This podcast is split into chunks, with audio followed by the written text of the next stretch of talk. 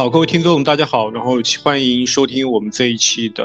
播客。然后呢，我们这一期播客的女嘉宾，她的经历会稍显特别一点。然后她有关于校园霸凌这一段的经历，所以说我们今天围绕的主题，呃，也是围绕着校园女性在校园霸凌当中的一些经历和思考来聊一下。那我们首先来欢迎我们这一期的女嘉宾阿狸。Hello，Hello，大家好。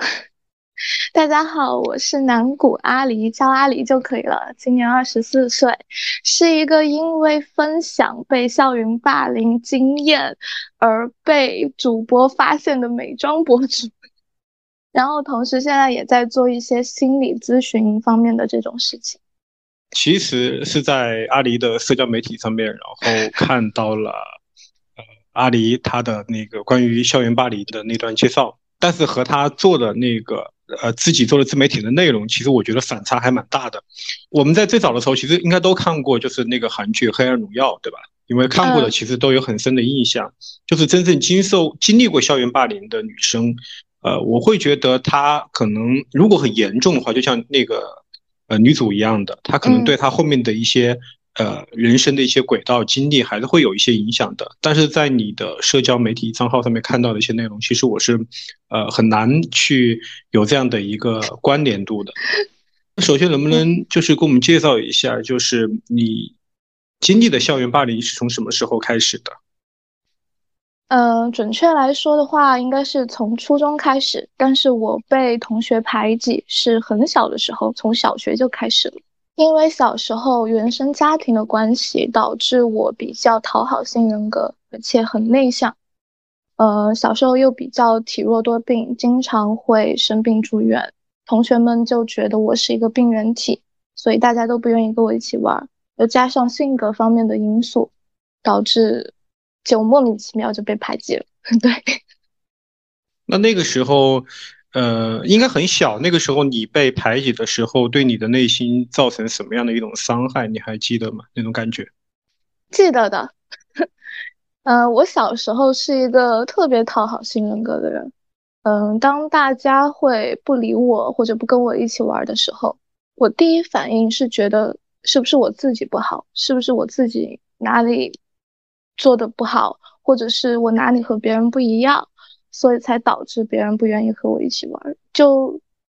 对小小的我造成的是这种影响，就觉得自己不好，觉得自己很差劲。嗯嗯，那后来呢？后来上了初中以后是什么样的一个情况？呃，这个上了初中之后，我就在开学的前两天，心里暗下一个决定。我觉得我一定要做一个特别就是擅长交际，然后很大大咧咧的人。用现在的话来说，就是想把自己强行从一个 I 人变成 E 人。然后我就想，我一定要在初中改变以前的状况，我要交很多很多的朋友，然后我要让自己变得很厉害，怎么怎么样。可是。当时小对小时候的我来说是最好的办法，可是现在看来，它就是一个很错误的决定。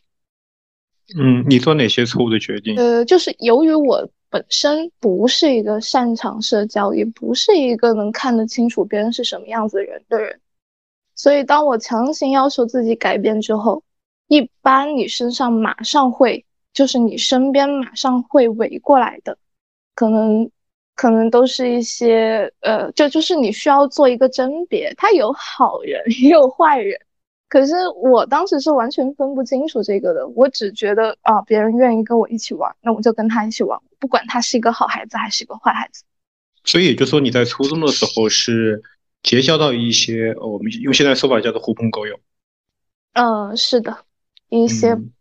一些很早就进入了叛逆期的小朋友。那那个时候，你有没有察觉到他们会是一些不好的朋友呢？刚开始的时候是觉得有一些不对劲，觉得他们非常的打破一些常规既定的东西，就比如说，呃，他们不像普通的小孩子一样，就是很听话呀，然后，呃，他他们每天可能放学都要都要在外面溜达很久才回家，然后也不会听老师的话，也不会听父母的话，很多时候也不会把这些东西放在眼里。刚开始就觉得是有点不对劲，可是在我那个时候很小的那个时候，我心里的认知就是，我觉得这样子的人，他很吸引我，这是一个很恐怖的事情。但是我觉得可能。也有不少人有过这样子的一个心理经历吧，就在自己还很小、认知还不够完整的时候，会觉得这样的人很有趣、充满吸引力，然后自己很想去融入他们，很想去变成他们这样子。对，嗯，你的这种说法我其实很能理解，就是在我读书的时候也会有遇到过，就是比如说。学习成绩非常好的女孩子，她有时候可能会被班上的所谓的学渣吸引，就是他那种学渣是那种坏坏的，比如说调皮捣乱，成绩也不好，但是反而呃这个学习成绩很好的女生，她会被这种吸引。我觉得这个可能她也是一种，就是呃她内心就是这个女生她内心她没有了一些东西，或者说她内心其实有一种小小的叛逆萌芽出来，她希望能够接触到不一样的东西。我不知道你有没有看过。就是很早期啊，很早期就台湾的有一部台剧叫《斗鱼》，嗯，看过看过。对，那个那个其实就很好的解释了这个现象，也是那个女生学习成绩很好，男生很坏，并且还加入了这种类似于像黑社会这样的一个组织，并且最终结果也是把这个女生带入了这个黑社会的这样的一个组织里面去。其实其实我就我就觉得有点像这样的一种感觉。是的，就从一些心理学层面上的东西来说，人在小时候心理不不完整的时候，就是你还没有长大，还没有发育完整，心理还不太成熟的时候，你如果过去经常压抑，经常去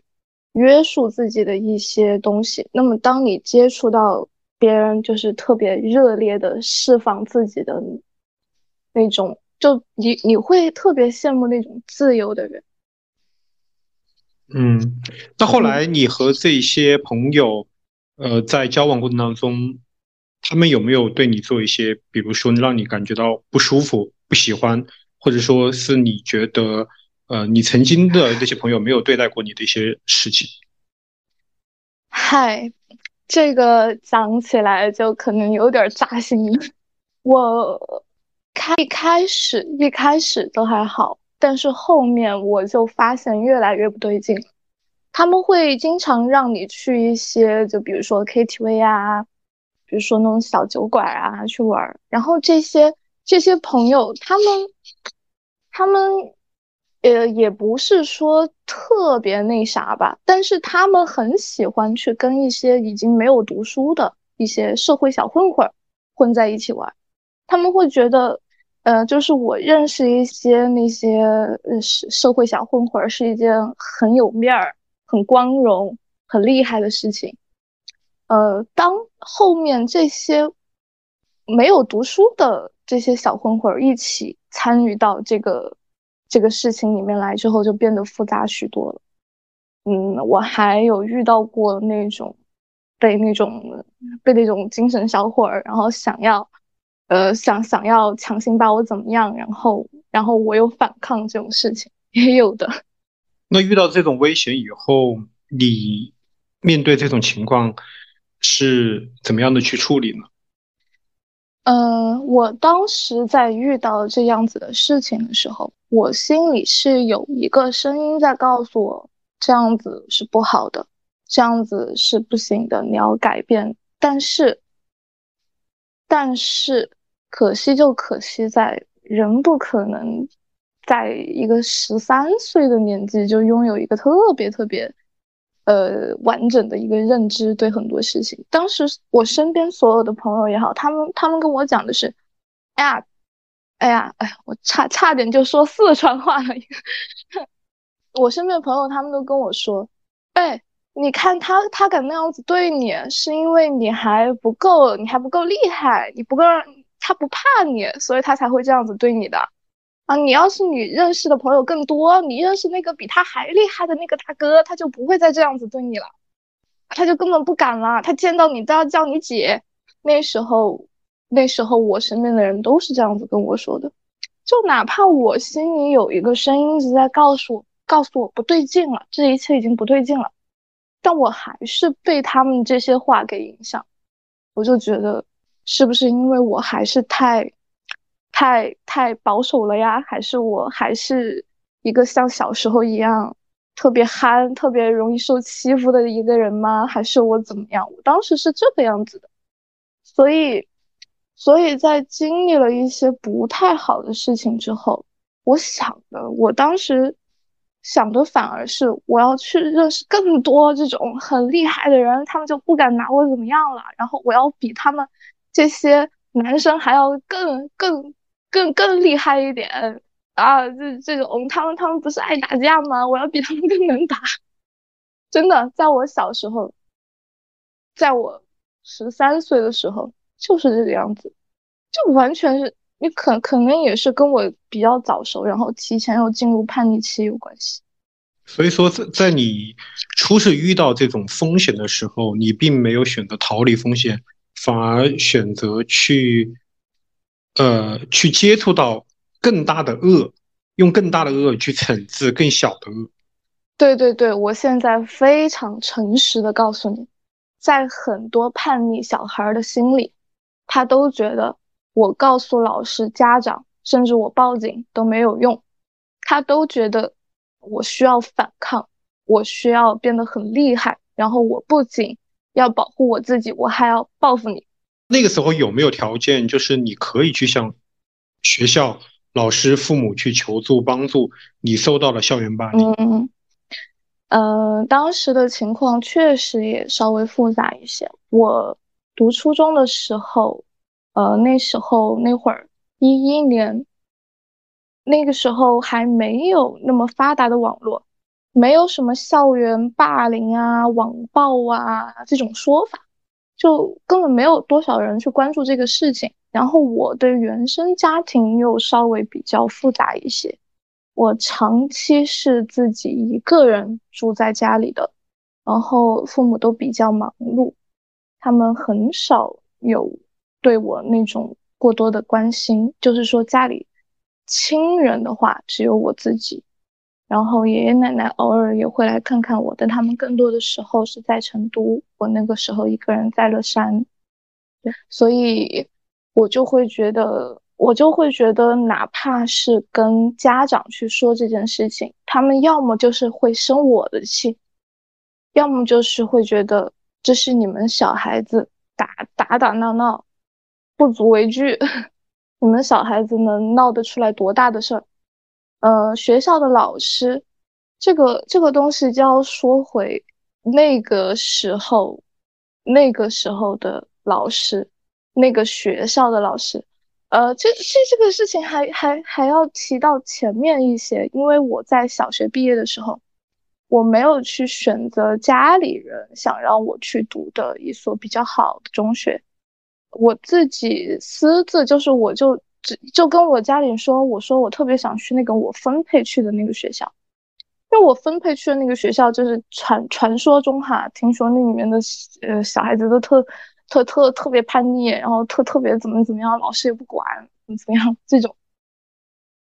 我我我本来本来我爸爸他也不是那个时候那个时候不是很很很愿意管我，而且我又基于他对我以前的印象都是比较乖，所以他就让我去了。这就导致在真的发生这种不太好的事情的时候，我去找老师寻求帮助，他这个。效果也不会太好，也因为那个学校的老师确实也知道这个学校里的学生都是什么样子，他也他也是习以为常了，顶多就是表表面上口头上我我说你两句，但是他管不了一些私下的东西，而且你越是去跟老师说，你越是去跟老师说，然后嗯，在我们这儿这个东西叫点水。就你越是去跟老师说，他们会欺负你，欺负的越厉害。嗯，那能不能跟我描述一下当时是呃什么样的一个事情，然后引发了整个就是让你陷入到这个校园霸凌的这个漩涡当中，能给我们呃描述一下那段经历？可以描述，但是原因非常好笑。原因就是因为我的好闺蜜，打打双引号的好闺蜜，呃，那个时候她喜欢上了一个男孩子，特别特别喜欢一个男孩子。然后那个男孩子也是那种小混混儿，然后天天就玩世不恭的，特别那种的。然后那个男生他好巧不巧就喜欢我，对，然后就是因为这样子一个事情，那个女孩子，她就去联合了好几个女孩子，都是我之前关系比较好的，她们都是都是多多少少对我有一些意见，然后这些意见的源头都是因为男生，呃。他们就联合了这样子一个小小群体，然后后来干了件大事儿，在当时的 QQ 空间里面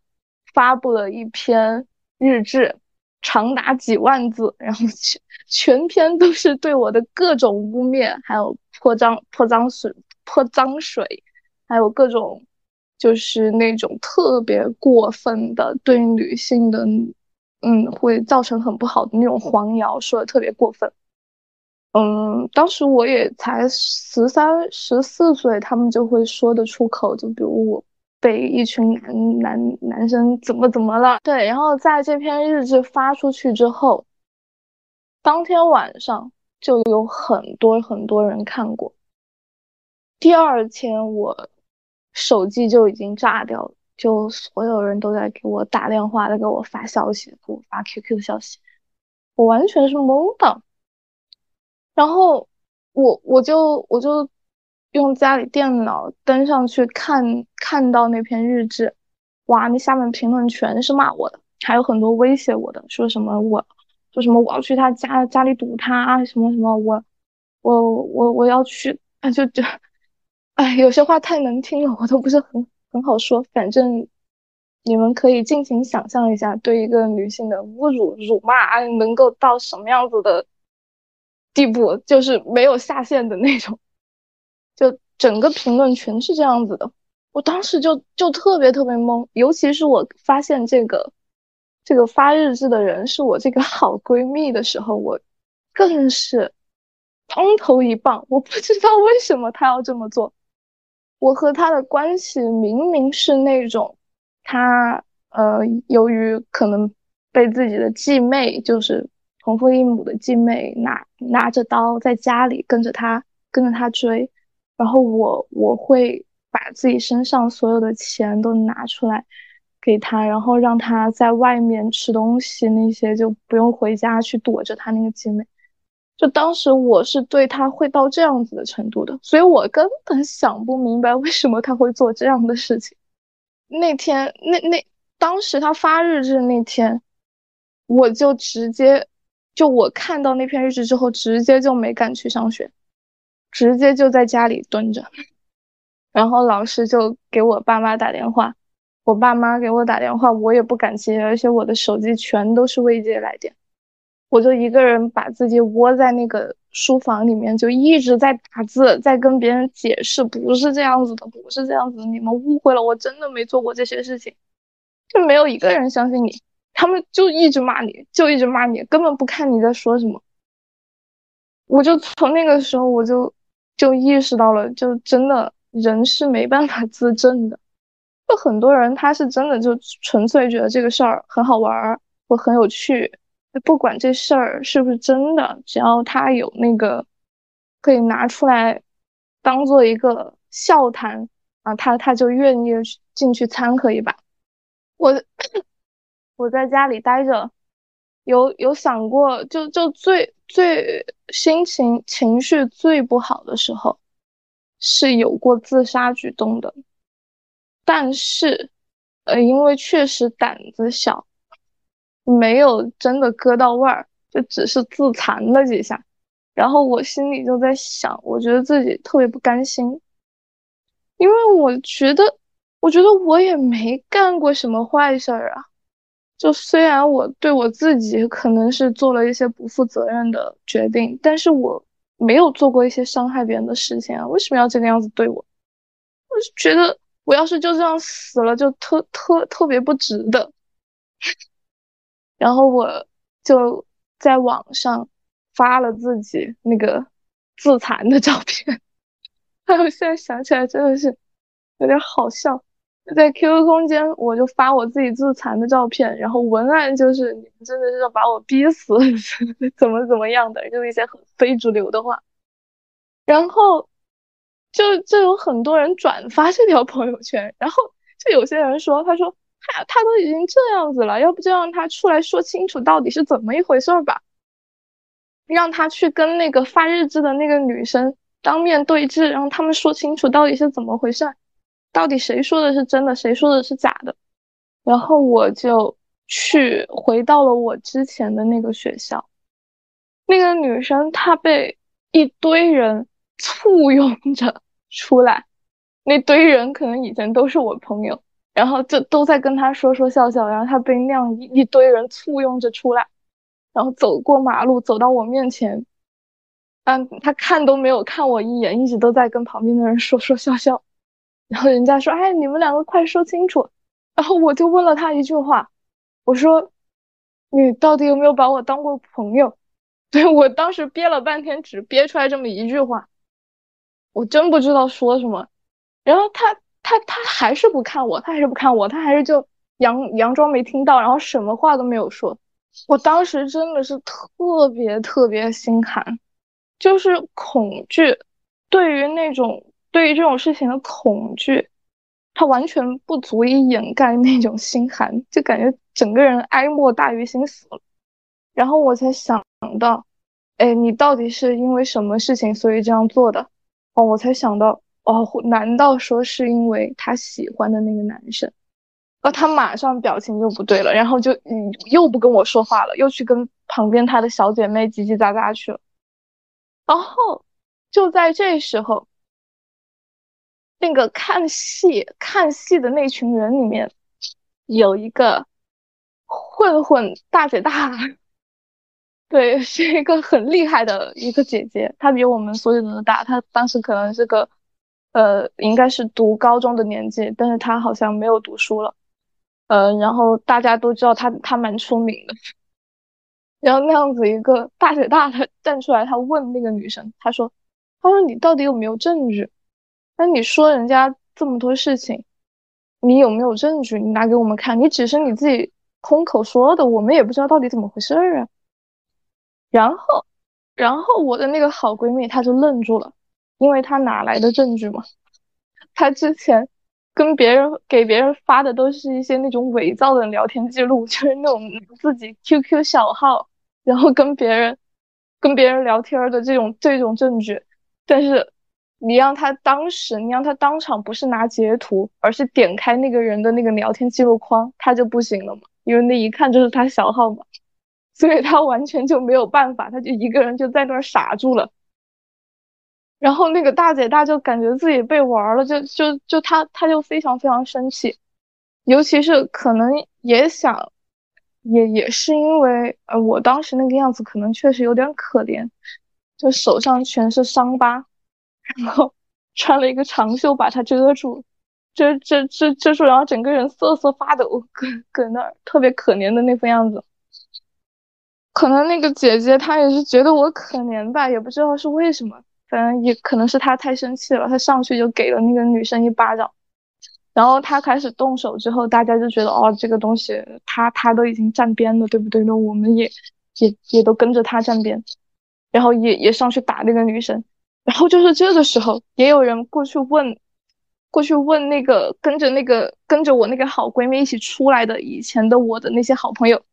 很复杂，就就去问他们，你们知道你们知道有证据吗？就是他说那些事情，你们以前一个学校，你们以前关系那么好，你们知道这这些事吗？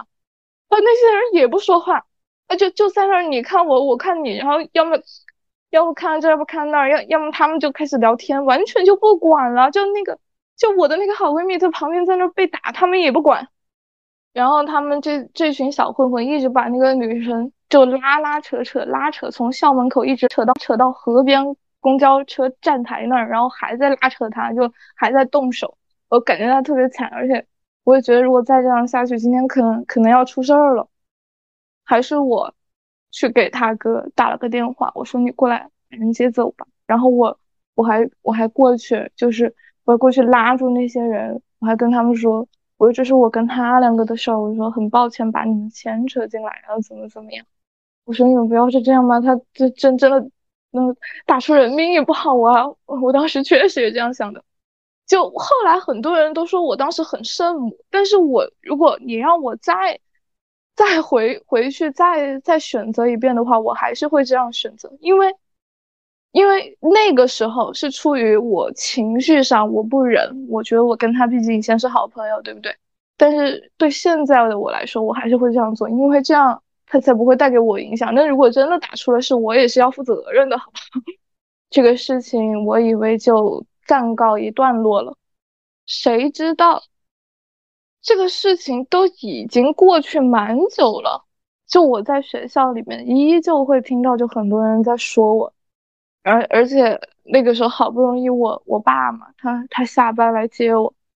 好不容易有一次他比较有空，他开车来接我，然后被被被学校一些女生看到，然后就去传说我说我被一个中年男人包养。还觉得特别好笑，但当时我那个心理承受能力就慢慢的就越来越强大了。就 我觉得，我觉得，我觉得你们说归说，别动手，什么都好说。真的，他们有些时候做的最过分的就是走在走在操场，就是那个教学楼下面，然后他们有些人吃了中午饭之后，会把那个那个剩饭朝你朝朝你倒下来。然后一边倒一边骂你，说说说你公交车，说你万人骑这种特别特别特别特别烦，就你就感觉这些人是真的，他不他不只是在传你的谣言，他完全是在侮辱你。听完以后，确实感觉会，嗯，这个故事 讲的会比较的曲折，然后还有多次的这种反转。我听你说完以后，然后我其实有两想问一下，你现在。还记不记得当时的一个感觉？就是我想问你的问题是：嗯，你当时对于女性以及好友这两个词，当时因为其实我感觉啊，更多的是女性对你的攻击，以及好友对你的背叛。你还记不记得你那个时候发生的事以后，你对于女性以及好友这两个词，你是怎么来看待的？嗯，这个东西我还蛮有感触的。我那个时候对。女性是抱着特别不好的想法，我是有一种有一有一段时间，我是变成一个极其厌女的一个人。而这个东西，它不仅是不仅是因为自己自己遭遇了这样子的背刺也好，还是怎么样也好，它跟我原生家庭有一定的关系。我小时候特别不理解我，特别不理解我妈妈，因为。她和我，她和我爸爸之间就是家庭差距比较大，嗯，然后就是我爸爸生活条件会比他好很多，所以一开始他们两个要结婚，我爷爷奶奶是坚决不同意的，但后来还是比较比较尊重我爸爸嘛，所以他们就同意他们两个结婚了。他们结婚之后，然后，呃，在我小在在我读学前班的时候，然后五个人就搬到一个很大的家里面，就我们五个人在一起住。然后我爷爷奶奶他们就不太，而且就其实我现在想来哈，他们是因为思维模式和我妈妈不一样，因为生长环境不同，所以大家这个界限感是不一样的。因为我妈她从小生活在那种比较就农村里啊，或者比较朴素啊那样子那样子的环境下，她就觉得一家人就是每天要大家吵吵闹闹啊，有什么都要跟都要互相一起说呀。这种，然后她才觉得这样是正常的。但是我爷爷奶奶他们就是因为就就是就是那种就就是学学就是读书又读的比较多，然后然后见的世面又比较多，然后他们就觉得很多时候不想去麻烦别人。就我如果遇到什么事情，或者我们家里有些事情，我们能解决我们就自己解决。就不管你是我媳妇儿还是我儿子，还是我孙女儿，哎，你们都是自己过好自己就可以了。然后我们。解决我们自己的事情，就他们两个思维模式是不一样的。但当时小时候我肯定不懂嘛，然后我妈就觉得就觉得我爷爷奶奶是特别，呃，就不把他当一家人，他就觉得在家里特别的压抑，就爷爷奶奶什么都不跟他沟通，就他们自己有什么事儿也从来不跟我妈说。然后有些时候呢，我爷爷奶奶也确实会跟我说，就是说，哎呀，你妈妈经常就是有有一些那种三不四的朋友，其实就是我妈的一些姐妹嘛。然后那些阿姨，她们很多都是早年就离了婚的，就是。但是现在我觉得是一群很洒脱的，就活得很肆意的这样子的人。但我爷爷奶奶就觉得这个样子的女女女性就不太正经嘛，因为我爷爷奶奶他们就一直都觉得，呃，就是婚姻就是要从一始终，然后尤其是怎么怎么样，而且这种就比较比较古板一些，比较，呃，比较传统一些，就会在我面前说我妈妈，哎，怎么怎么样，怎么怎么样。然后我妈妈也确实，呃，在经过一段 时间努力之后，确实觉得跟他们合不来，然后经常就很委屈，然后就会经常自己出去，出去打牌，然后去喝酒，然后有些时候甚至甚至夜不归宿。呃，我有好几次，我小时候有好几次，就我妈带着我一起去 KTV，然后他去喝酒，喝酒喝喝多了，他就在那哭。然后我当时是非常不理解他的，说实话。我那个时候小嘛，我就觉得为什么你，为什么你天天你不管我，你不像别人的妈妈一样，就是就是会那么的去去操心自己孩子，然后那么去在意家庭，呃，而且很重要的一点是因为我爸爸，呃，在我很小的时候，他都是常年在外地工作，常年出差，对，所以我是一个，我我所以所所以那个时候。相当于我，相当于我妈妈，她经历了很长一段时间一个人单独带着我，然后和和我爷爷奶奶生活在一起这样子的环境里面，所以她就后面承受不住这个压力，就经常跑出去玩儿。然后我也特别怨她，特别不理解她，我就觉得是我妈抛弃了我。在后面我父母就离婚了。就我小时候的那个思想逻辑上来说，我一是。有这样子的原生家庭，二是遇到了这样子的朋友，我就特别，我就开始就开始厌女了，我甚至甚至开始讨厌我自己了。我就觉得，如果我不是一个女生，如果我是一个男的，我就不会因为什么什么今天穿了个裙子被那个男生多看了一眼，所以说我就要被人被人讨厌，我就要被人，我就要被人欺负。然后对朋友，对朋友，你问你问到我那个时候对朋友是什么样子一个想法？我是，我是，就是看清楚了很多东西，就是我意识到，我意识到，其实友情有些时候它是，它是你需要从一开始就去做一个选择，做一个甄别，你要去选择留下一个什么样子的人在你身边，你要选择自己去，呃。留下什么样子的人在你身边，他才能保证你不会受到这些人的伤害。就是他首先他本质他自己要是一个好人，所以就不关乎什么你觉得那些那些不好的人他们有多酷有多帅，都都这些东西都都都都没用，都很没意思，都很没劲儿。就我很小的时候就已经明白这一点，要为自己挑一个挑一个很好的环境。就身边的朋友也好，什么也好，都要挑。这就是我当时对于女性还有朋友的一些看法，可以说是在对女性的看法上是走了一个大弯路，但是对朋友的这方面呢，我是觉得我自己算是进步了，火箭般飞速进步。就从那以后，从来从来都没有交过那种狐朋狗友了，我后面朋友全都是很好的。所以大家都都对我很好，就突然就变成了一个交友非常谨慎的人。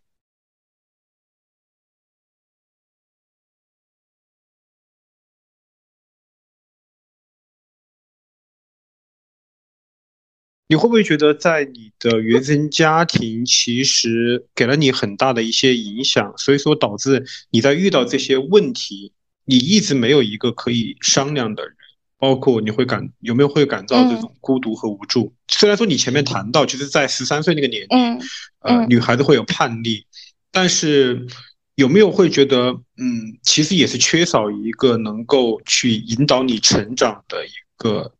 引路人？啊，你这个问题问的非常好，非常非常好。呃，因为我在以前，我在以前有很长一段时间，大概我大学的时候，我一直都觉得我是没有受自己原生家庭分毫影响的。我一直觉得我的选择都是自由选择，哪怕我现在想起来会后悔，但是呢，全是全部都是我自己的个人意愿，就是我自己天生的个人意愿是没有受原生家庭影响的。但是后面我发现不是这样子的，不是这样子。他可能，可能你现在，可能你早就想起小时候家里的事情，你会觉得，哎，都已经这样了，大家都已经分开了，对不对？已经这样子了，呃，很久都这样子了，对我没有什么影响了。但其实这个只是你自己的表意识，就是就我自己会觉得啊，没有影响了。但你的潜意识一直都被这些东西深深的影响着。我我我我什么时候开始？开始逐渐的觉醒自己真正的女性意识，我开始不厌女了，是从我开始理解我母亲的时候开始，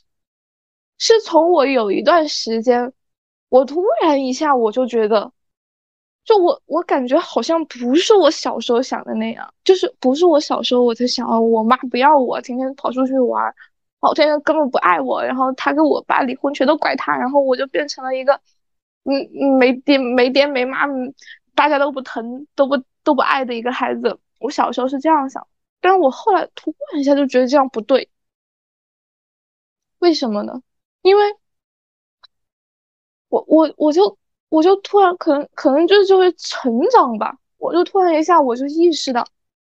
我说我也是个女生，我以后也是也可能会嫁人，不一定会哈，就我以后可能也会嫁人。然后我到一个完全陌生的环境里面，就就是就就就完全陌生的家庭里面，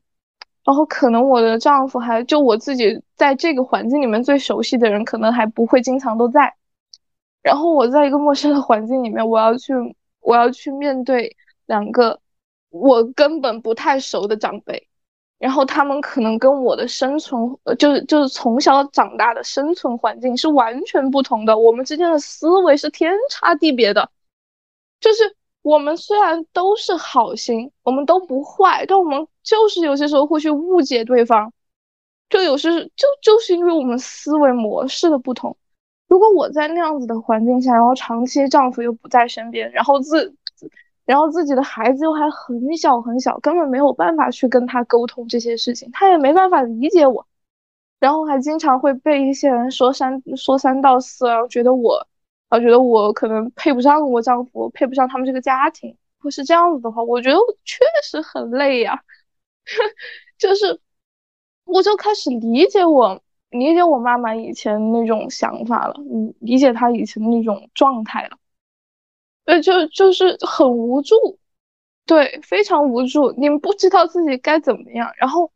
然后你又发现自己身边的那些朋友，哎，他们因为可能，可能选择了跳脱这个这个传统的圈子，他们可能因为为了自己，就是我哪怕结婚了，我生了孩子，但是我依旧是一个独立的，独立的人。所以说我过得不好，那么我可以选择离婚，无论我有没有孩子。就是他会看到他身边的朋友，他们做出了这样子的选择之后，然后都过得非常好，过得非常潇洒，然后没有再像他一样压抑。但是他正是也是因为放不下我，然后也是因为还觉得这样子不太好，还是会被一些传统的东西束缚住。所以他才会呈现出一个，哪怕自己已经很不开心了，但我还是一面要去要去附和我的公婆，要在他们面前一副很乖很孝顺的样子，然后一面我也要在在一面我也要抽时间出去放松一下自己，逃离一下这个压抑的环境，然后我还要一面去考虑孩子，就可能照顾不了孩子太多。就我后来我长大以后。就突然有一天，也可能，哎，真的可能这就是成长。我就突然想明白了这件事情。然后我后来也可，我觉得我，我觉得我后来做过最好的事情，就是在我慢慢这个认知越来越成熟之后，我开始去着手修复一些我的原生家庭的裂痕。不是说我不是说我有多伟大，要干嘛干嘛，是个圣母，不是，是因为我发现我自己身上很多东西，它出在原生家庭上面。就像你说的，没有一个，没有一个他既权威，然后又够有力量，然后又特别能给予你给予你关怀的这样子一个长辈，可以指引你一个正确的道路方向。其次，其次，第二，有时候你会，有时候在在我这样的家庭里面，对爷爷奶奶还有对爸妈，有时候他们对你过度的一种关爱，你会觉得压力很大，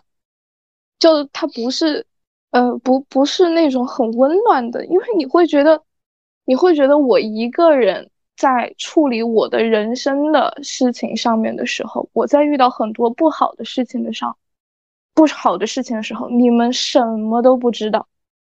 你们，你如果，然后如果，然后你就会觉得，我即使跟你们去说这个事情。也说不明白，讲不明白。你们要么觉得他不严重，要么觉得都是我自己的问题。那我干脆不要说。而且，你你们作为家长，孩子在青春期在学校里面发生这些事情，你们完全都不知道，本来就是非常不负责任的。我以前是这个样子想，所以我跟我家里就就是有过很长一段时间的冷战期，就是，但但但是。当我自己意识到这些问题的时候，我就做了一件我到目前为止我觉得我自己做的最最棒的事情。我开始去修复这种家庭成员和成员之间，包括很多以前发生的一些误解，去修复这种关系。我怎么做的呢？我就去跟他们每一个人谈心。我去找到我妈，我我我我，虽然她跟我爸已经离婚了，但是。我去，我去找我妈，我跟她，我跟她一边喝点小酒，然后一边晚上彻夜彻夜聊聊，就就就谈心。我就问她，我说，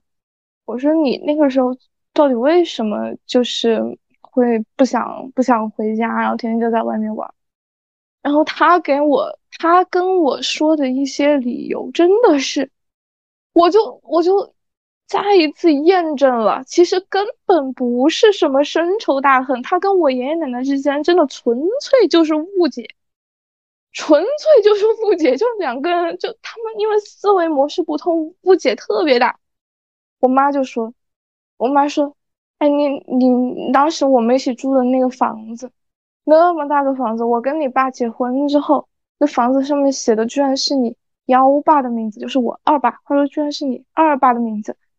那我们母女两个怎么办嘛？你爷爷奶奶从来就没有考虑过我们。然后我我听我听我妈这样说，哎，我也觉得有点不对劲，是怎么回事呢？我就跑去问我爷爷奶奶。好，我又是跟我奶奶彻夜谈心，我就说为什么当时你们会这个样子干呢？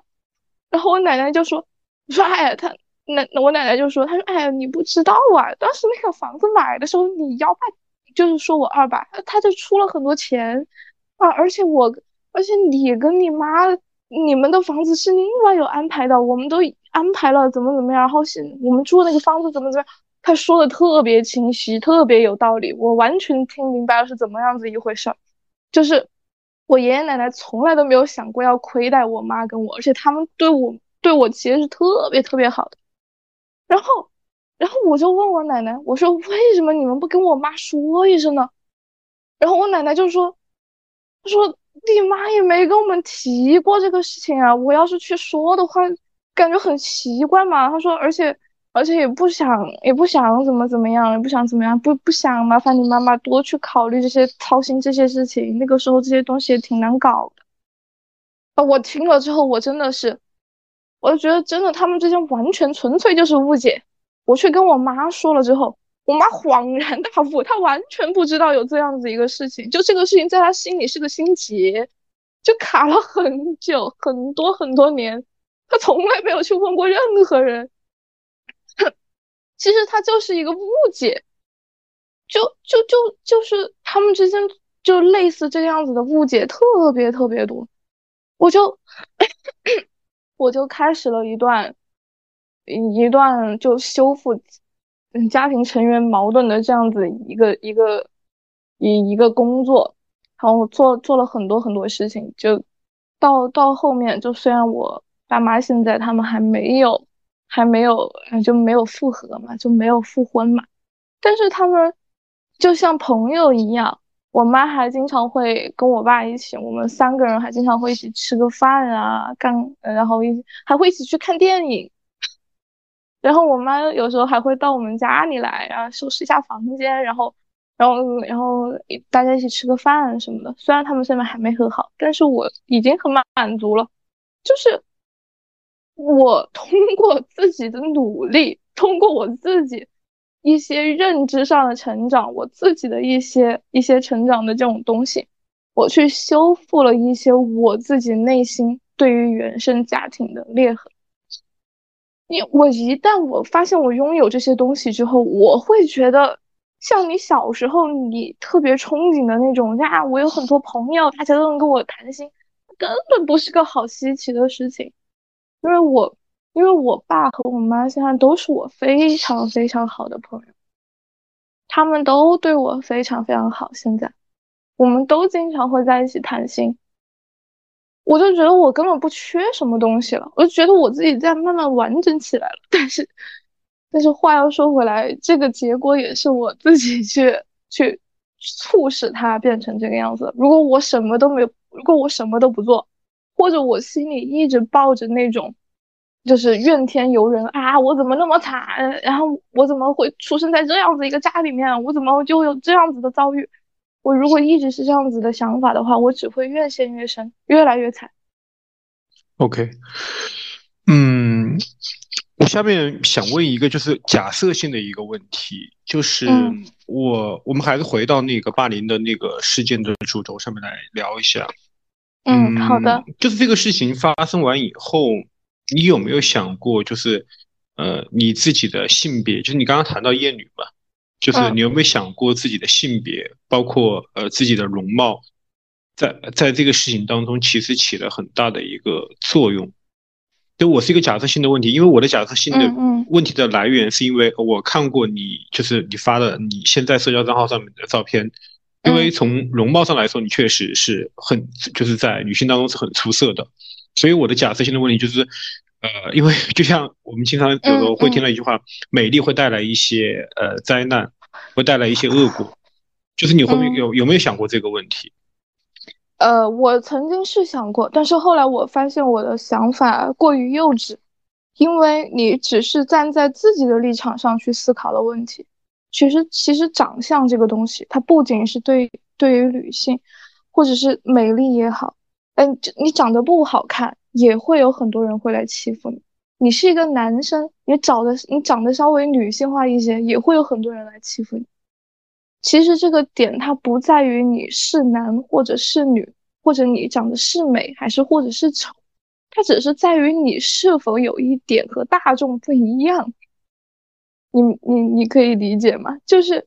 你你你你在你在人群当中。就是你有一点，就大家觉得，哎，你你这个人有一点特别突出，或者是特别不突出，他们都会有说法。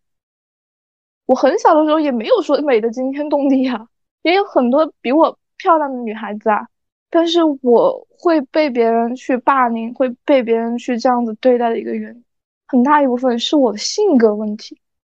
对，是我是我这个人个性的问题。我从一开始，从最开始，小学第一次被人排挤，然后被人，就是比如课，呃，一件一件一件很小的事儿，现在对我来说，但当时确实非常严重，而且我现在也是坚决抵制这种事情。就小学的时候，就会有那种男生，就课间他他会来扯你那个小背心的带带，然后还有那种如果你穿的这种系带的连衣裙，他就会来扯我的，然后整个裙子就掉下去。在我遇到这种事情的时候，我小时候没有一次是反抗了的，就是我就觉得，我就觉得，我就觉得你们你们为什么要这个？我就委屈，我就难受，我就一个人躲着哭，但是我从来都不不会说，就是哎，你们说说出来，你们这样做是不对的，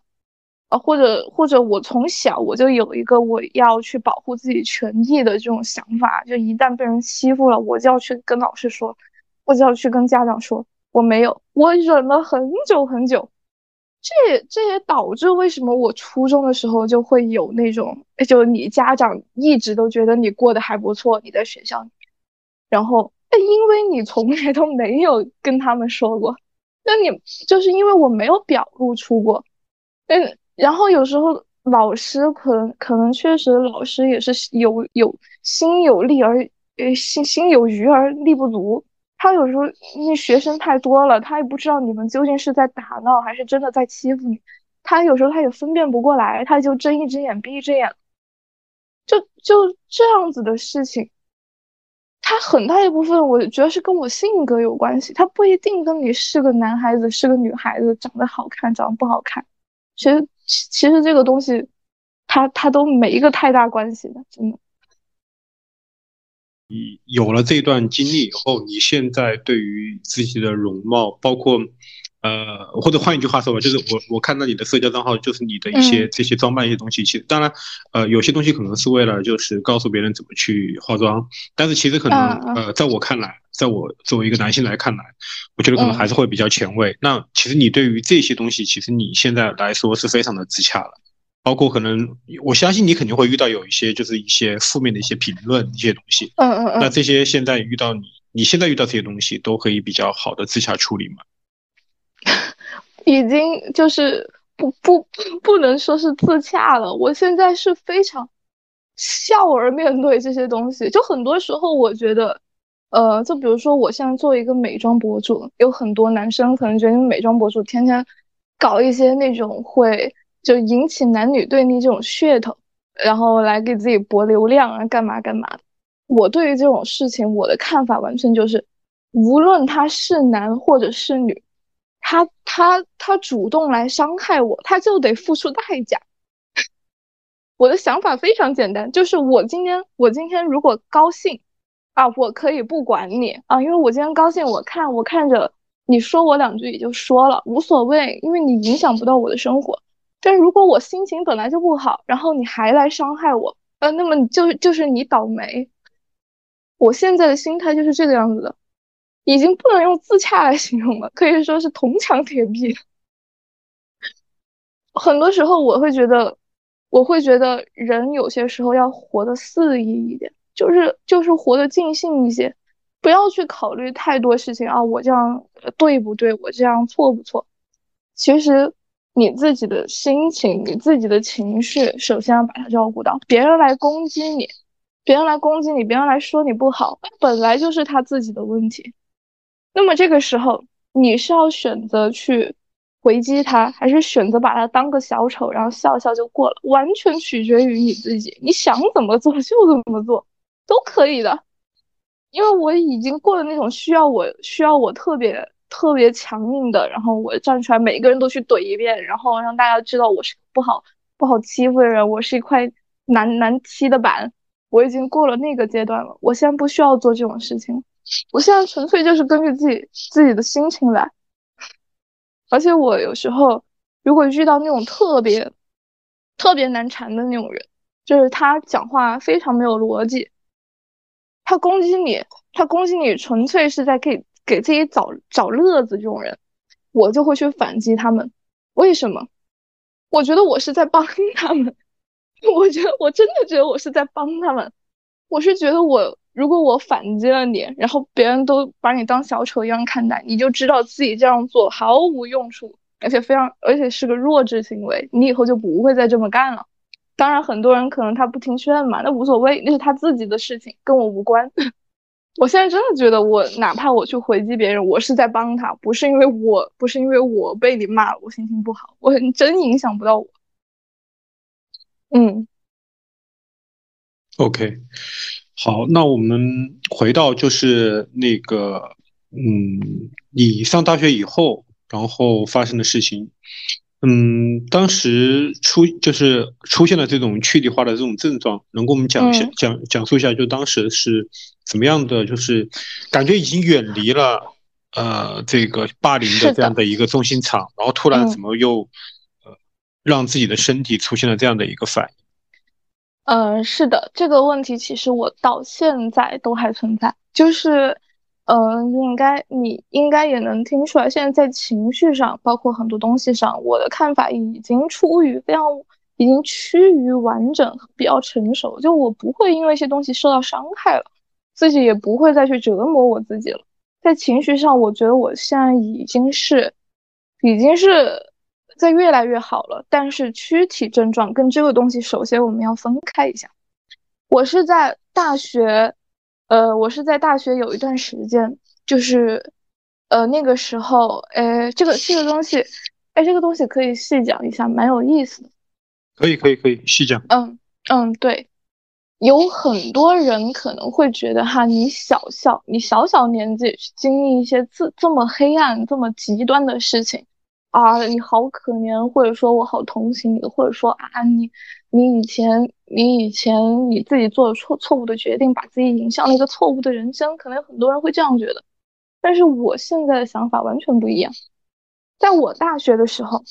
当时当时我的室友，我身边的一些女孩、男孩，他们很多都是经历才经历了那种特别。纯粹的学生时代，初高中特别纯粹、特别美好的学生时代，然后突然一下到了大学一个小社会，然后他们会接触到很多很新鲜的东西，呃，有很多我那个时候我的室友有一个就是他甚至有些时候就晚上已经就就我们呃宿宿管阿姨查完寝就已经已经封封就就寝室门已经关了那种情况，他会想办法翻出去。然后跑出去去蹦迪、去喝酒、去玩、去干嘛的，有很多。然后也有一些，也有一些女孩子可能，哎，她到了大学，开始开始接触很多东西，然后谈恋爱，然后遇到一些渣男，然后被伤害，然后自己自己自己特别特别难过，自自己特别特别崩溃。这种，我觉得我我看到这些事情的时候，我就想起了我爸曾经。一边喝着酒，一边跟我聊天，说的一句话。后我后来不是跟我爸关系慢慢变好了吗？他说：“他说人的一生中有有一些课是每一个人都得上，只是你上的早和上的晚的区别。”那我听他这个这个话，我一下我就我一下我就我就我就清醒了。为什么？因为我在我上大学之后，虽然哎大家都接触到各种不一样的事情，但是我对很多东西的那个。自控能力、那个分辨能力和那个抵制能力，比一般的大学生要强不少。就我完全不会被那些东西诱惑的，我会觉得毫无意思。我把所有，我从大学开始，我就开始把精力基本上都放在提升自己，然后为自己的前途铺路，然后去做一些对自己好的事情。因为我那个时候就已经到那种阶段了，我就觉得，我就觉得该玩的玩玩够了。不想再去接触那些东西了，那东西没意思，玩过去玩过来也就那个样子。你跟我们讲一讲？能跟我们讲讲你在大学就简单说一下你在大学做哪些提升的事情？我还蛮有兴趣想听一下的。哎，这这个这个可以 可以讲一下，但是我感觉有点王婆卖瓜的感觉，自卖自夸。呃，没关系没关系，我其实还蛮想听一下的。啊，是是这个样子，就是我大学的时候嘛，我以前以前可想而知嘛，我以前既然是那个样子，对不对？肯定成绩一直不太好了，然后又经历那么多事情，以前是个小太妹，然后肯定也不会读个什么好大学呀，所以我去了一个航空职业学院，就是那种专，就是那种就那种空乘的职业学院，就就就不就是航空，就是。民航里面各个领域它都有专业的这种，然后我可能因为一些外形的条件吧，然后就被选上那个空乘专业。然后选上之后，我就我就给自己定的目标就是我一定要飞外航，就我国内的航空公司我都不去，我要飞外航。那飞外航怎么办？你你得学英语，对不对？但是我跟你说一个非常夸张的事情，我以前自自暴自弃到哪种程度？我自暴自弃到我。到我到了那个到大学之后，我连英语有好多个字母我都不知道，真的就就那么夸张，就是完全是一头雾水。然后我就觉得我是不不行不行，再这样下去，再这样下去，只只有死路一条。我就开始每一天都在都都都都在学习，就。是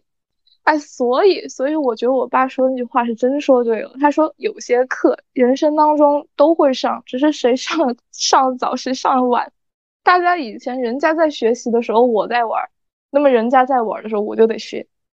啊，我就开始学习，开始学英语，然后开始学那些呃专业知识，然后包括一些，包括包括我还后面还考了那个自考本科，我还打算考研，我打算一直提升自己学历，所以我就天天都在学校学习。然后后来考考，就我从我从连英文有多少字母都不知道，然后一直到考完英语六级，然后我还打算考八级，现在还没考。就就就真的，然后包，然后还有还有就是我去面试面试空乘这个事情，我也是挺自豪的。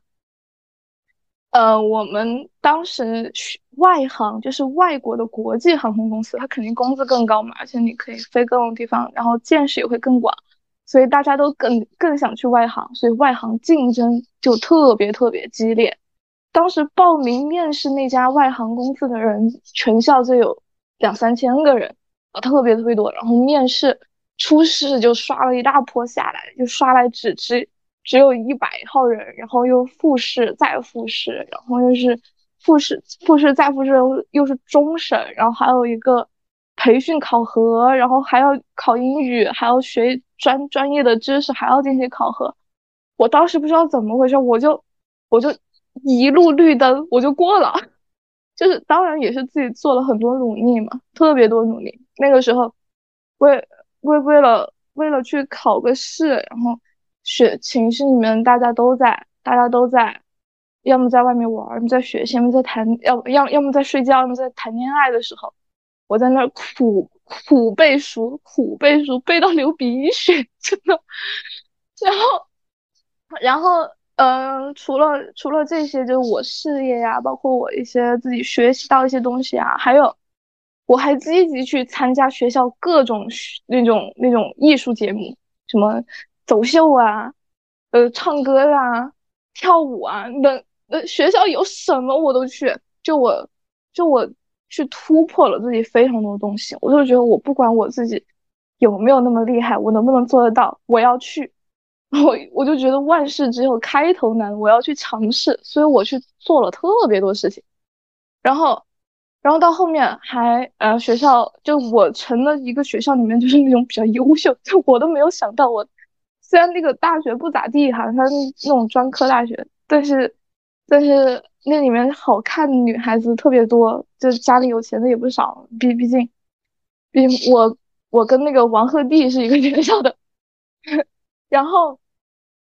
然后呃，我还去就就就是就学校各种就学校那种学生会我也进去了，然后去各种地方出差，去一些礼仪接待。然后去干嘛？去接触很多一一些很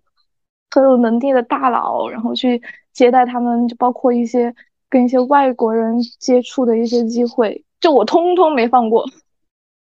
我通通都去了。我就觉得我自己一定要活得尽兴。然后，在我在我自己就就是就是苦逼兮兮的，然后准备面试，然后在那背面试稿那种，呃，我。因为我当时面的那家航空公司，它是一家就飞拉美洲那边的航空公司，所以他还要学一些葡萄牙语，就是最基本的那种。我在我在寝室在背背中背中中文、英文、葡萄牙语背三语的那个稿子，背的满头满头是汗，然后各种难受的时候，我室友都觉得我有毛病，他们都觉得我有毛病，他们觉得。但是这样子一个学校，对不对？我们又不是什么，又不是什么呃重重重本，对不对？你这样子一个学校进来就是玩儿啊！他说，而且学校你帅哥美女那么多，你进来你就浪费机会，你也不说去谈个恋爱，你也不说去，你也不说去多进行一些社交，你就天天把自己逼在寝室里面干这些事情，真是让人不能理解。就那个时候他们都很不理解我，但是。我就我就心里非常坚信自己是对的，然后再后来再后来其实也比较倒霉嘛，就就是那个航空公司去了培训过了，结果工作没多久哦疫情了，哎，但是这个东西不重要，这个东西不重要。我对我自己已经就曾经的努力，然后已经让我获得了很多东西，获得了什么更重要？结果它可以在获得的这些东西上基础上累加、累加、累加，不断的去。不断的去让它更加丰富之后，然后得到一个更好的结果。所以曾经那个结果它怎么样，我已经不在乎。所以当时是因为疫情，所以说没有去当上空乘，是吧？呃，那个时候已经是工作了相当于几个月吧，然后就开始疫情。然后毕竟是在国外，然后我家里人也特特别担心我，而且那个时候是从澳门飞拉美洲，从澳门澳门飞，然后。呃，最倒霉的是我刚工作那段时间还遇上香港黑豹，然后澳门那边也很乱，所以我家里人就特别不放心我，哎，你回来吧，你回来吧，然后我就回来了。你回来之后长，然后封城那么久，长期不工作，人家当然就把你开了喽。哦，原来如此。是的。嗯，OK，那我们回到那个，就是在大学的时候为什么会遇的，就是会出现躯体化症状这条线那，我们继续聊。嗯，好的。呃，当时在我非常呃非常非常充实的日子里面，我突然有一天，我就觉得我很不舒服，就很不舒服，然后情绪非常不稳定，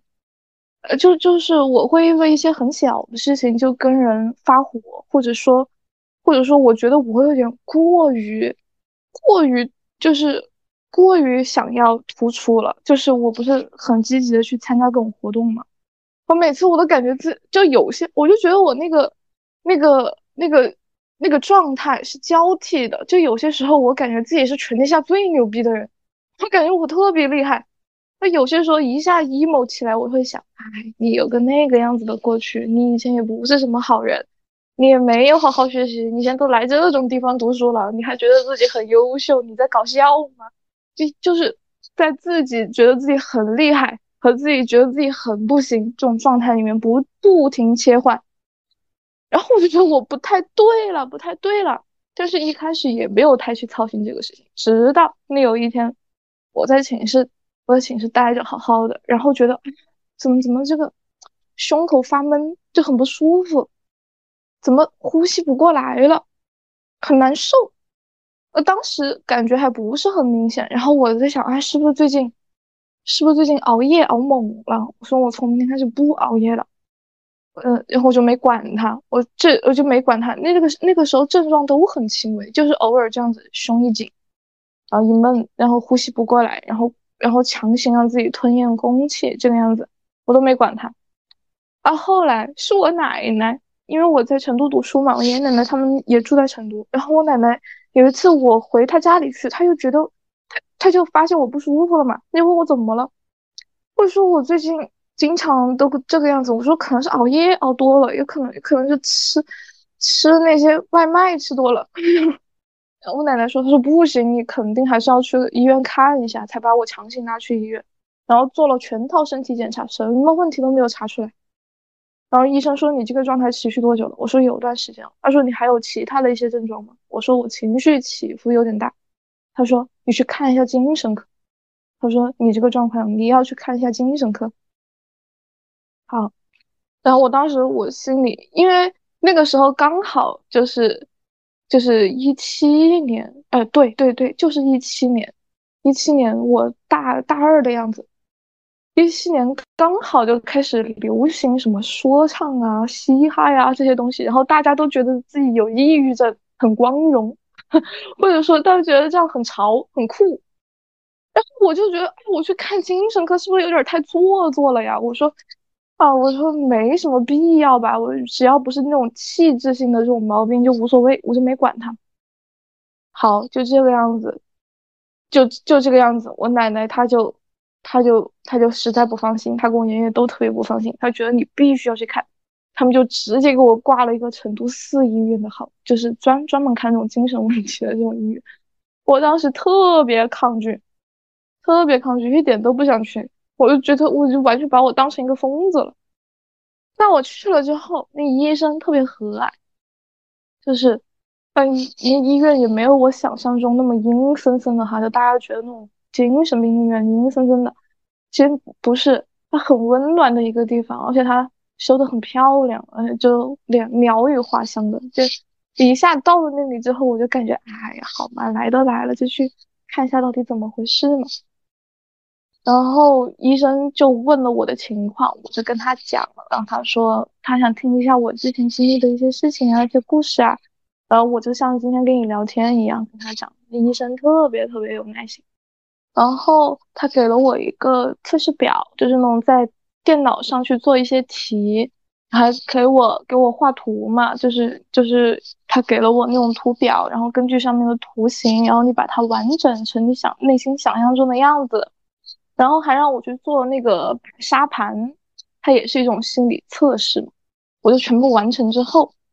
那个医生他还是笑嘻嘻的，结果已经出来了，他笑嘻嘻的跟我说：“他说，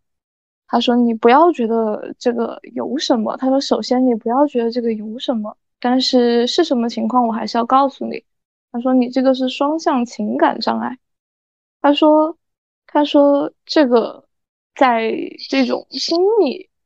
问题方面，它属于是比较严重的，但是我们不能够直接给你这样写写着报告上去，因为这个对你的就业也有影响，它是需要报备的。他说你还这么年轻，我就给你写一个焦虑症好了。他说，但是你要注意注意去去看，因为我那个也不是一型双向情感障碍，它分为两种情况，一一型它是它是。就是变化周期非常缓慢，可能几个月之内都维持一个状态，但是但是他的但是他的情况会非常非常的严重，就是严重到躁狂期，会打人，会会会什么就挂在大庭广众下挂在吊灯上这种事情他都做得出来，然后在抑郁期可能就会有自杀这种情但是我是属于我是属于双向情感障碍二型，就是快速循环。快速循环，它的症状就没有一型那么严重，但是它的这个循环会很快，就是它可能一天一个样子，一天一个样子。然后，然后这个这个医生他就说，他就说你一定要多注意一下啊，怎么怎样？他也没有说非要逼着我非要在他那里治疗什么的。当时可惜的是，我没有太听进去他跟我讲的东西，我就觉得，觉得。我觉得，呃，现在这年头，对吧？是个人去做个这个这个心理测评，可能都多多少少有点问题。我就说，那网上说自己有抑郁症的那么多，还不是没什么事情？他说这个双向情感障碍也就是个躁郁症嘛，就是又躁狂又抑郁嘛。我说，我说又不是一些对气质，就是对心脏啊、脑啊这些有伤害的东西，无所谓。然后我爷爷奶奶呢，他们因为年纪也比较大了。然后可能这个医生也跟他们说，不是那种会导致会会身体不好的病，所以哎，他们也就由我去了。所以一直到大学毕业，我这个虽然查出来了，但是没有去治疗过。哎，但是我现在非常后悔，对，因为在我毕业两年以后，我那个时候在在成都在工作。就是自己在外面租房子，自己工作。有一天晚上，我正正正在正在那儿写一些工作上的东西，我突然一下就觉得有濒死感，哇，很吓人的！那个东西，它是那种就是心脏砰一下，就就就就是就是特别特别痛，然后整个人收紧了，整个胸腔收紧，然后然后脑子眩晕，然后眼前一片空白。我在想，我不会要挂了吧？我是不是我工作太累了？我的天呐，真的特别吓人那个感觉。我当时当下我就觉得，哦，是不是我心脏有问题？我就去药店买了速效救心丸。那个那个药店的小姐姐看到我的时候，她就说：“她说天呐，你这个要去医院了。”她说：“你这个脸色好苍白，嘴嘴唇嘴唇都是发灰的。”然后我说。我说好好，我说我缓一会儿我就去，我缓一会儿我就去。然后我把那个速效救心丸吃了之后，发现症状一点都没有好转，我肯定我就慌了呀。然后我就当当当就打车跑到医院，然后去医院那个时候只能挂急诊了，就挂挂个急诊，然后让我去做做那个心电图，然后做一个做一个 CT，我全部做完了。然后医生说你这个没问题啊，没问题啊。啊，我当时又开始迷茫了，我就在想，这为什么？这是为什么？然后我就突然想到了我之前大学去大学的时候那个事情，我检查出来那个东西，我说他不会是这个关系吧？他，但是我当时非常不理解，因为可可能我们国内确实缺少一些对这种心理疾病的这种科普。我当时非常不理解，我说怎怎么这种东西能够导致这样子的症状呢？太难受了，这根本就不是，这根本就不是那种。那种那那种那种什么，就大家大大家常说的，你的一些就是你想多了或者怎么，就根本不是这种这种级别，你完全觉得下一秒自己就要死了。然后，但是我还是线下还是安心了一些。我想，哎呀，检查出来没什么问题也好嘛。后面越演越烈，真的，就是我后面就开始逐渐无法正常生活。就是就是你天天这个症状都会来一遍，天天都会来一遍。我说这样子下去不行啊，不行！我说我还是可能要去找找专业的人去做做一下这种干预了。然后我又去找到医生，就是找到精神科的医生，找精神科医生。他说你这个，你这个现在因为长期因为之前双向一直没有进行一个系统的治疗，你没有吃过药。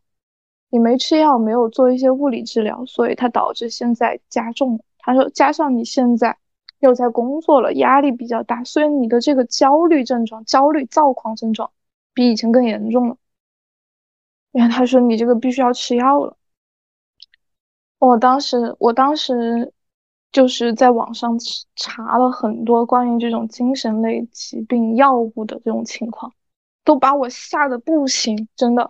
他是。它的每一种药，就是每一种精神类、精神类药品，它都是你一吃就不能够停下来，你起码要吃个三到五年。而且你只要一旦停药，那么你就会有戒断反应，就像吸毒一样。真的，它就像吸毒一样，你只要停掉这个药，你就会有戒断反应，就会非常难受。你会，你会吃不下，你会想吐，你会各种负负负面症状啊。所以当时我就不敢吃药，我就跟医生说。我说能不能给我开一点，就是那种安眠药嘛？我说让我这段时间稍微睡好一些，其他的药我下次再来考虑。然后医生说，他说，哎，他他医生也拗不过我嘛，他也知道可能每一个病人一开始都是不敢去吃这些药的，他就跟我说，他说那我给你开一点阿普唑仑，就是那种最基础的那种那种能够辅助睡眠的那种药。然后我就一开始在吃那个，后来我就发现他完全控制不住我自己的这个症状，完全控制不住。就是我晚上要必须依靠这个药才能睡得着，但是你什么时候开始发作，你还是预测不了，它还是无法控制。我而且它这个病它伴随一些什么？你虽然心底你心底是清楚自己是由于这个病才会不舒服的。但是这个病它会分泌一种说不出来的，我叫不上名字的一些激素，这种激素它会导致你的大脑被它欺骗，你的大脑会觉得我是出了一些器质性的问题，你会发生，你会产生非常严重的疑病症，就是它有各种附加的一些症状，你会你会变得越来越怀疑自己是真的气质上的问题，所以可怕的就是我后面。打幺二零进医院，就我害怕自己真的死了嘛？我就每次发作的时候都会有这种非常强烈的那种害怕的感觉。我觉得这次，我就觉得，我就觉得这次不能侥幸。就以前，就就以前虽然都没问题，那如果这次又有问题了呢？就经常想这样反反复复，自己打幺二零都打了好几次，然后到医院又是一套全套检查，花了不少钱。啊，我就觉得，我说哇，是这样子，太影响生活了。他太太太折磨人了，他太折磨人了。我就想的是，我还是要去系统的解决这个问题。我就又到了医院，别人医生，别人医生都非常清楚，感觉感觉他，我上我说了，我上次来了没拿药，然后他他一副非常了然的样子，他知道我还会不会去找他的。他说，他说医生说，哇，其实你这个情况，我还是建议你住院。而且你肯定要吃那种抗抑郁的药物，啊，怎么怎么样？我这个时候我说，哎，不管了，不管了，高嘛不无所谓，反正能把它治好就好。嗯，然后就就就有了一段住院经历。呃，我我也是，就就是在那种所谓的精神病医院待了两个月。但是我的那个我住的那个区域，它是一个非封闭性的那种区域，就是它有那种封闭性管理区，就是那些都是一些症状很严重的，会有攻击性行为的一些一些患者。然后我住的那个区域呢，它就是一些像我一样有一些情感障碍，然后就就是就是会有一些躯体症状这样子的患者，就大家没有什么攻击性，所以它不是封闭性的。你可以出去溜达溜达，就是你家里人来接你，你也可以走。就是你每天要输液，他输那个液呢，就是那种营养神经的一些东西，就比如说电解质啊、蛋白质啊这些东西。因为呃，因为后后面我接触一些心理学知识才知道，它这个东西，你的躯体化症状是由于是由于你的这个神经的一些。是因为由于你的自主神经紊乱，就是自主神经它是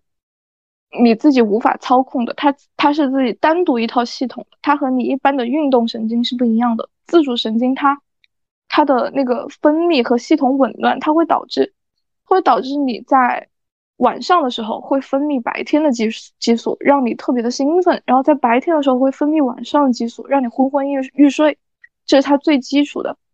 它它是它进阶版之后就会变成自主神自主神经，它甚至会自己抽动，然后会有各种的各种的就过激反应的情况。就比如说，就比如说你现在明明情绪很平静，但是你的自主神经他反应过度，他觉得你遇到危险了，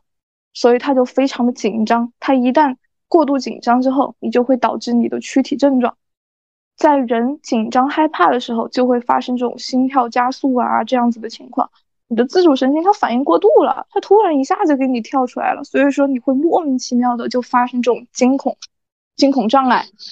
也会发生一些过度呼吸这样子的症状。就是你自己明明正正常常的，突然一下你就过度呼吸碱中毒，就二氧化碳没有没没有呼二氧化碳，就一直都在呼氧气，然后你就你就碱中毒了。所以人的身体是非常奇妙的，它有些时候，有些时候这种躯体症状和我们自己情绪方面，它都不一定是完全挂钩的。躯体症状它它可能是单独存在的，就是说你在解决自己的一些心理问题、心理问题上，你你要去解决它这个因，它它这个因是你的心理问题，但是解决了因之后，还要去解决果，果就是这个躯体症状。然后躯体症状的同时，你在经受这些东西的同时，它也会加加剧一些你心里的一些负面的东西。所以说，它是要同时去治疗它的。我我在住院的那段时间，就呃，其实说是住院，就是每天输个液，然后输完液之后又回家吃饭，然后第二天又去输液这个样子。我那个时候非常焦虑，为什么？因为我。因为我每因为我每换一次药，呃，这种这种东西真的非常麻烦。他每个人适应的药是不一样的，就是你可能吃不了这个药，然后医生给你之后，发现他发现他有反效果，那么他就会给你换药。你每一次换药都要经历一次对上一个药物的阶段，还有对一个新药物的适应，非常的难受。就是吃吃药也很难受，不吃药也很难受。断药更难受，就就在这种这种情况当中，我就非常的焦虑，而且我觉得我在浪费我最宝贵的一段时间。像我现在那么年轻，然后天天就在这医院里面度过，不知道自己以后会怎么样，就非常焦虑。但是我遇到的心理医生，就是医生也好，还是那些给我做咨询的那些那些咨询师也好，他们都非常。非常有耐心，而且他们懂你在说什么。我我我开始意识到为什么会需要这些人的存在，就是他们明白一个正在处于这种事情的人他是怎么想的，他理解你，他尊重你，他能够帮助你，所以你会觉得自己又是安心的，就每天都在这种状态里面不断不断的循环循环循环。到后面，到后面我就是惊恐，就到后面我自己开始能够自主的发现自己是惊恐障碍的时候，医生就跟我说，他说你可以暂时不要每天输液了，就是就是这个概念是什么呢？就是你只要发，你只要开始相信自己的症状是由于这个病引起的，你就可以不用被监控了。如果你在，如果你在那个，你你你在完全就就就是随时都在怀疑自己是不是我是不是得病了，我是怎么样？在这种情况下，很多时候你你会比较危险。因为你越是害怕它，症状会越严重。它症状严重之后，可能会损伤你的器质性的器官，是不是很玄学？但是真的是精神方面的问题就是这样子的。就比如说，在你感觉明明它是你的自主神经导致你心心痛、心绞痛，但是如果你现在非常相信我真的是心绞痛，我是器质性的问题，那么你可能真的就会演变成心绞痛。所以，所以医生就就是他在，就他们一直都在给我进行心理暗示，就是你首先你要相信你自己，你自己这些症状是这个病引起的。你相信他之后，那么在发作的时候，你就能够平和的面对它。你甚至你能够对自己说，他说也就这个样子，反正经常都会来一次。你你就只要有这样子的想法，那么他这个症状就会慢慢好转。确实也是，我后面发作的次数就就就在。频率就在减少，逐渐减少，但是每一天就是该有的一些稀奇古怪的东西都还是会有，就还是会手抖啊，还是会就吞吞咽困难或者吞空气啊，就就过度呼吸啊这些，但是我都有解决它的办法就比如说你过度呼吸的时候，你可以找一个纸袋套住，然后对着里面呼吸吸气，然后让你自己。那个碱中毒的这个情情况缓解之后就会好很多。在惊恐障碍发作的时候，你感觉你感觉心跳难受难受的时候，这时候就可以去找，就可以找到自己的朋友或者家人。我现在我现在跟我爸住一起，我每次只要一难受，我就会去找他，然后跟然后跟他在一起待一会儿，我就好了。我之前每一次发作也是这样子的，我一个人的时候他就会发作，或者是我走在大街上他就会发作。然后我蹲在那儿非常难受，然后别人把我送到医院，或者我自己打车去医院之后，到医院没多久他就好了，因为你，因为你身边有一个可靠的人在的时候，或者你在医院那样子环境的时候，你会松懈下来，你会慢慢的把你原本紧张的神经神经放松下来，你只要不害怕了，这个东西就没有了，你就是就是莫名其妙在害怕。哪怕你都没觉得自己在害怕，但是你的神经觉得你害怕了，然后他让你害怕，让你难受，你就真的害怕了，它是这样子一个恶循环。所以我现在就就明白该怎么去处理这样子的躯体症状，而且也没有那么害怕它了。只是我之前之前由由于我自己也是想自救嘛，我也是想帮助自己，而且也是我。经历这么多之后，我觉得确实鲜少有人去关注这些心理问题方面的事情，而且也不知道如果这个躯体症状严重之后是真的很严重，它会，它可能真的会危及人的，危及人的生命安全。就是不管是你自己动一些不好的念头，还是由于你的情绪长期不好损伤你自己的身体，它都是有可能。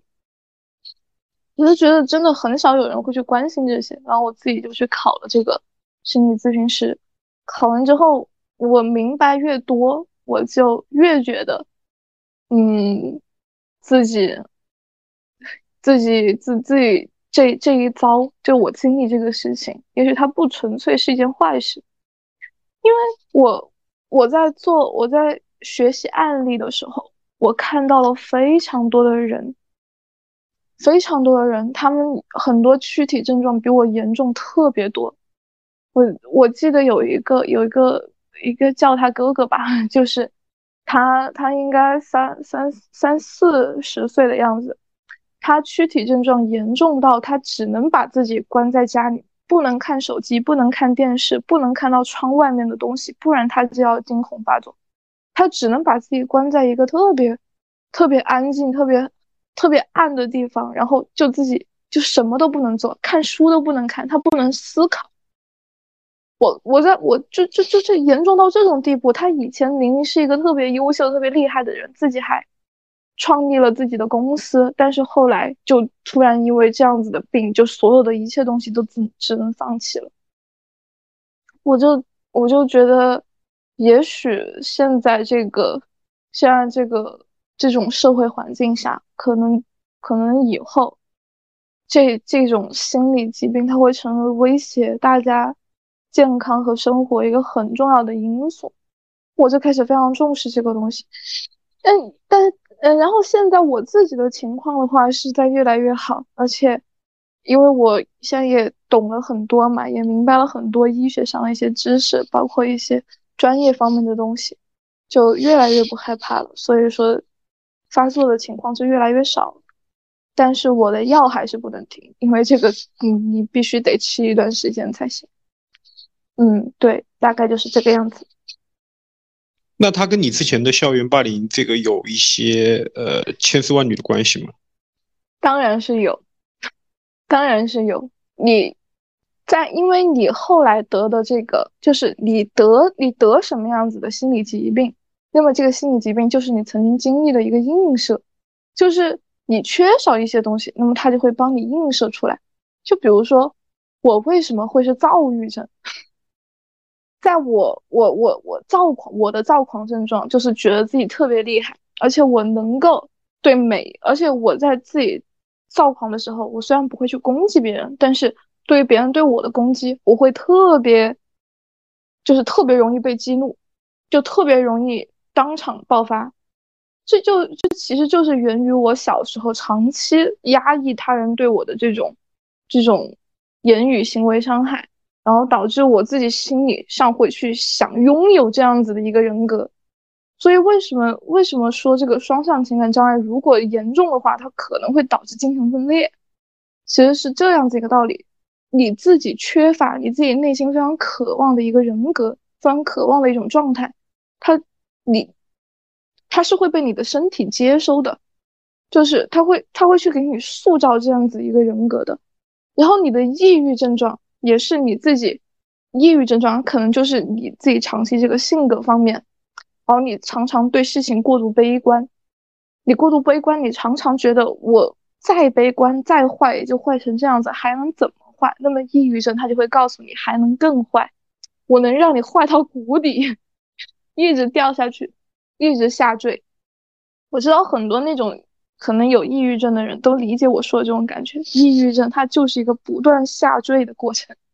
就是你会感觉自己在一个平面的地上，然后突然一下心情掉掉掉掉掉，情绪掉掉掉，一直下坠，然后到一片黑暗，就是这种感觉，嗯。它当然跟之前我的一些经历有关系，但是，嗯，但是你如果是去一直纠结以前这个就自己遭受这种校园霸凌的事情，那么它只会让你的症状更严重。对，它只会让它更严重，因为你走不出来。这个就就就是就是很多时候，很多时候我也在想，我也想过，如果说如果说。这个这个以前这些事情，如果现在那个曾经那样对我的人再出现在我面前，会怎么样？或者说我能不能，我能不能，呃，能不能再回去联系到这些人？但我现在觉得这些都完全没有必要，因为它解决不了事情。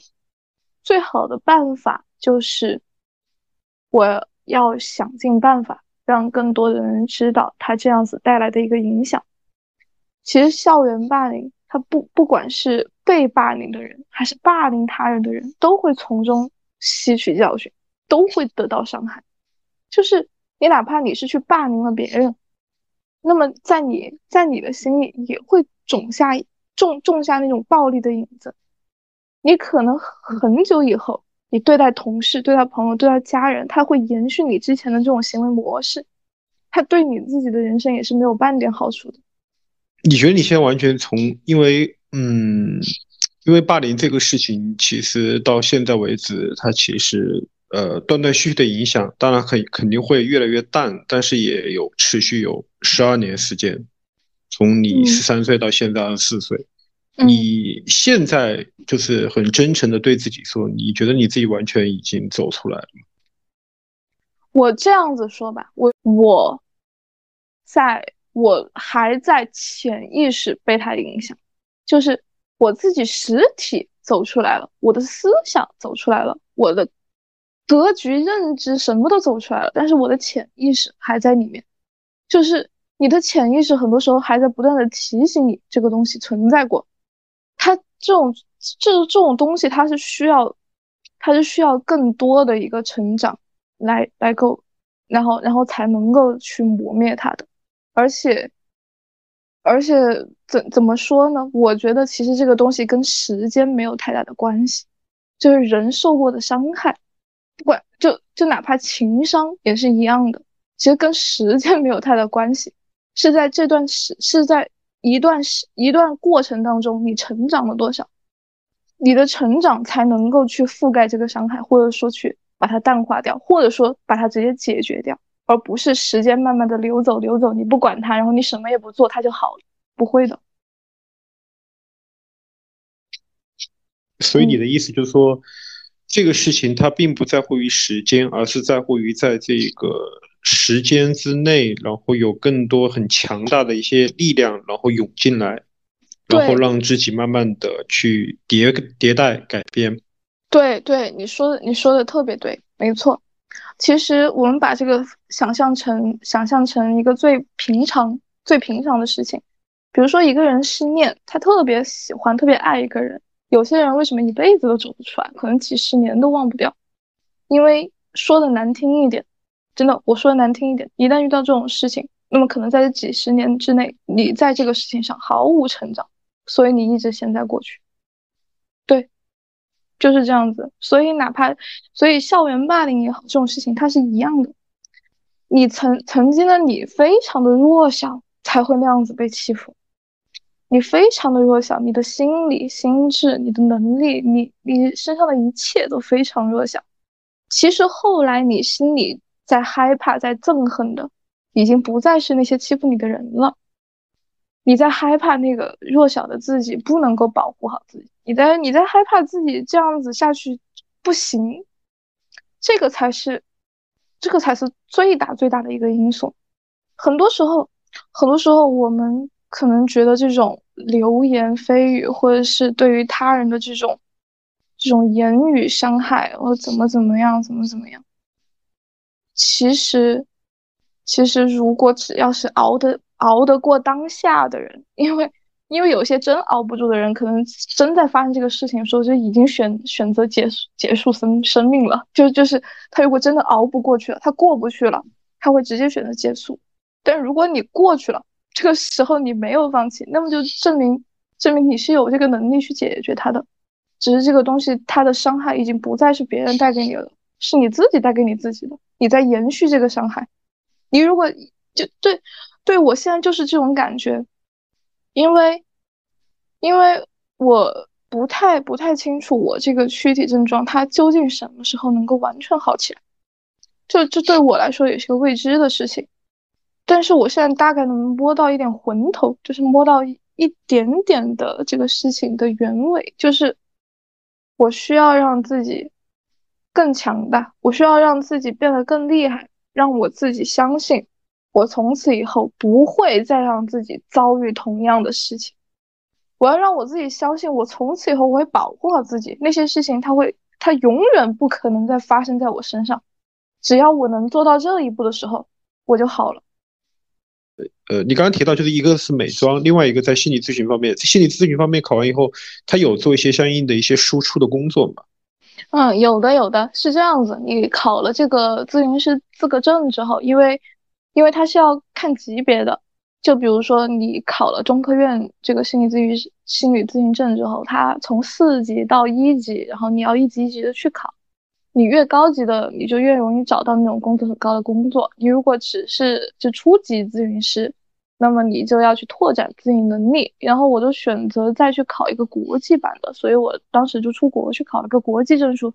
考完之后，我现在就是，其实这个东西相当于是我自己的爱好、兴趣。他我不打算把这个工作当做一个盈利的目的来做，我是觉得他能，他能够给我很多力量也好，他能够帮我救自己，能够救别人，是一个很有意义的事情。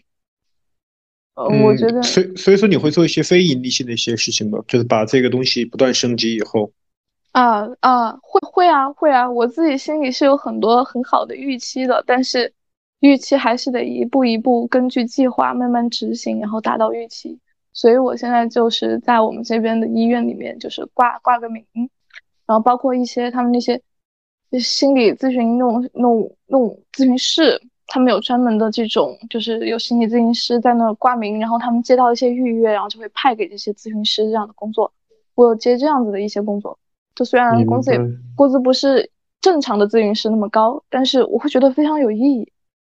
对，嗯，明白，就是感觉，呃，就是我觉得可能你自己也没有想到，以前是一个病人，然后现在反而成了一个医生。啊，是我朋友很多都说我行为艺术，行为艺术，我觉得，对对对，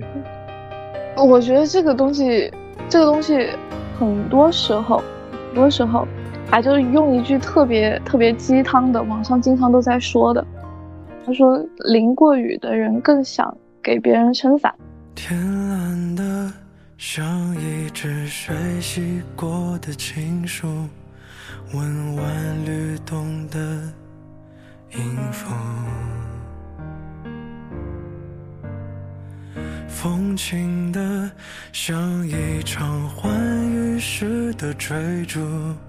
安抚人间荒芜，蝉鸣着过早了蒲公英的旅途，迎着风起起伏伏，阳光和清澈又透明色的露珠。像你眼眸里的温度，我心是簇拥烈日的花，在你的眼里找到了家，紧张着期待着你的回答，我抱着回忆春秋冬夏，我的心是簇拥烈日的花，迎接最后一抹晚霞。忐忑的、不安的人间繁华，有些话不必说。